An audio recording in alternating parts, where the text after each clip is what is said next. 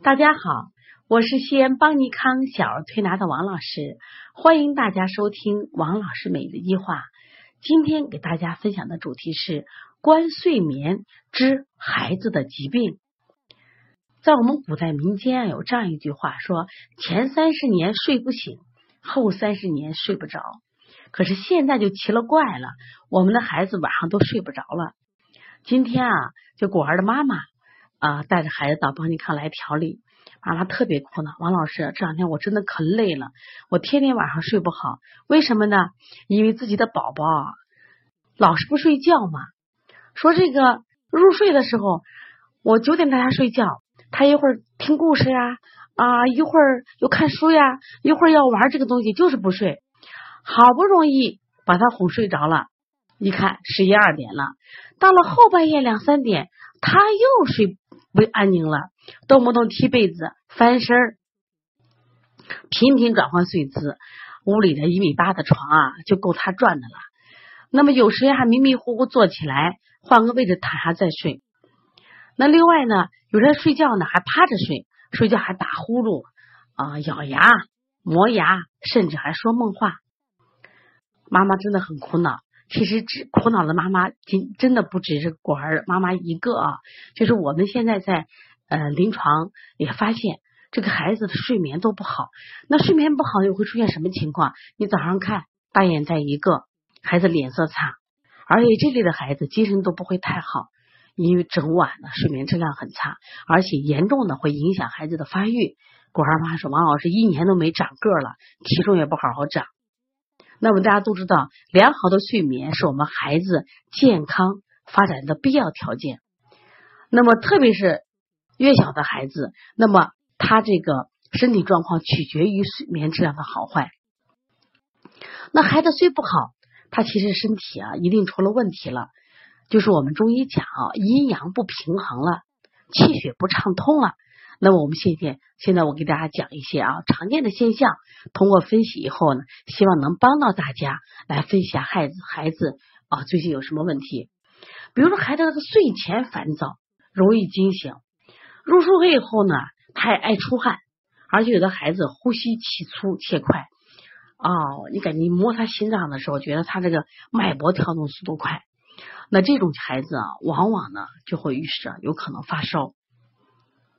其实好多时候妈妈能感觉到的啊，那么还有一种孩子呢，入睡以后呢，撩衣蹬被，把肚皮露着，而且呢，这个孩子在睡前的时候还口渴吸引，你去摸手呀，手足心发热，这类孩子往往都是我们讲的这种阴虚造成的，当然盗汗也比较严重啊。还有一种孩子呀，他睡觉以后他就喜欢趴着睡。就是面朝下，而且把屁股高抬。我不知道你们见过的这样孩子没？我们原来接过几个孩子，他妈妈给拍的照片特别有意思。那小孩屁股撅得高高的，这类的孩子啊，往往伴有这种口舌溃疡、烦躁、惊恐不安症状。中医有一句话说的特别好，说心经热则伏卧，这跟我们讲的趴着睡还不太一样。我们说他趴着睡是胃不和，有人趴着睡，像这种小孩撅着屁股睡呀，他一般都心经热，往往什么呀，心火旺。为什么有口口舌溃疡这种情况？这往往是有小孩有些前段时间，比如患了这种急性的热症，但是后期啊没有处理好，或者最近一段时间心火比较旺，他会出现这种情况啊。还有一种小孩，他入睡以后呢，翻来覆去，反复折腾，有些孩子当然还有口臭。气出，你摸肚子还胀满，口干，嘴唇红，大便干燥。有的孩子就是趴着睡，你再着看看这孩子，有的孩子舌苔黄厚，这类孩子都是有积食、胃有宿食的缘故。你有时间舌苔还不显，就我们讲过积食有几种，有一种是胃积，舌苔厚；有一种脾积，舌苔还看不出来。但是你看一下，你拍他腹部胀胀的，大便最近干什么呀？干燥或者不畅，这种情况呢，他就是。有时机的表现，那这个时候我们就让他通通变了啊。还有的小孩呢，比如说他睡眠的时候哭闹不安，那时常的摇头抓耳，那有时还伴有发烧。这时候你要注意，特别抓耳的孩子，因为有时孩子小，他耳朵疼啊痒，他不会说。那你看有没有外耳道炎，或者是什么呀湿疹或者中耳炎？看这种情况。那么还有一种情况呢，小孩入睡以后呢，他爱抖动，就说一惊一乍。这种小孩呢，一种是白天过于疲劳，还有的时候呢，小孩就是受到了强烈的刺激。这个刺激呢，包括几种，一种是惊吓，比如我正在学习的时候，突然一个强烈的响声或谁叫我，把我吓着了，这是一种情况。另一种就是家庭，比如父母吵架或婆媳之间闹矛盾，声音很大，把孩子吓着了，所以这时候孩子会出现一惊一乍。当然，也有些孩子他本身抽动症，他也会出现入睡以后他自己一惊一乍，就四肢抖动的这种现象啊。还有一些孩子就是入睡以后爱去挠这个屁股、抓屁股。那么肛门口你也能看见这种白线头样的小虫爬动，可见于就是那种蛲虫病。当然现在少多了，其实过去那种孩子多。现在的孩子为什么少呢？吃那种防腐剂的食物太多了啊。那么当然还有一些孩子睡觉的时候。比如说仰卧睡眠的时候呢，打鼾、张口呼吸，咱们也见过嘛啊，睡眠他就只有侧着睡、趴着睡、来回滚。那你考虑你的，孩子是不是扁桃体、腺样体肥大引起的？那这些症状呢，其实都是我们现在临床中常见的孩子的睡姿。我们有的妈妈讲，王老师，我家孩子是什么呀？爬墙虎，睡着觉找墙，哪凉找哪。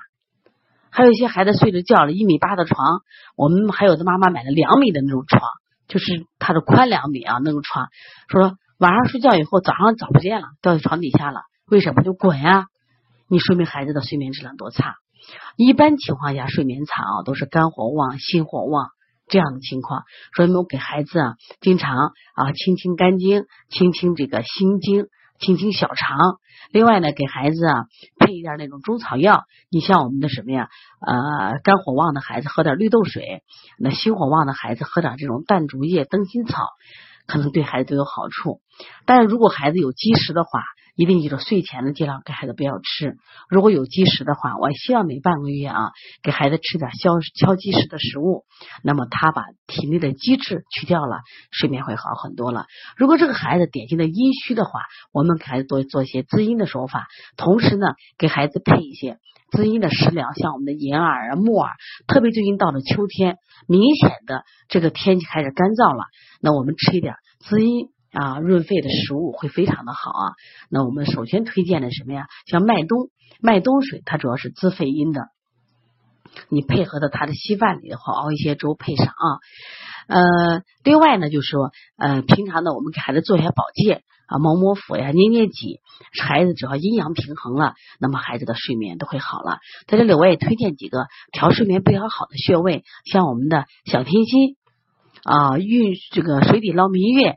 涌泉穴还有百会穴这几个穴位，平常给孩子做一下保健，孩子的睡眠质量能得到保证，孩子的健康才能呃得到保证。为什么呢？你睡眠好不了，怎么有好的健康？希望王老师今天的分享能帮到大家，让孩子有一个好的睡眠，这才是健康的开始。好，谢谢大家。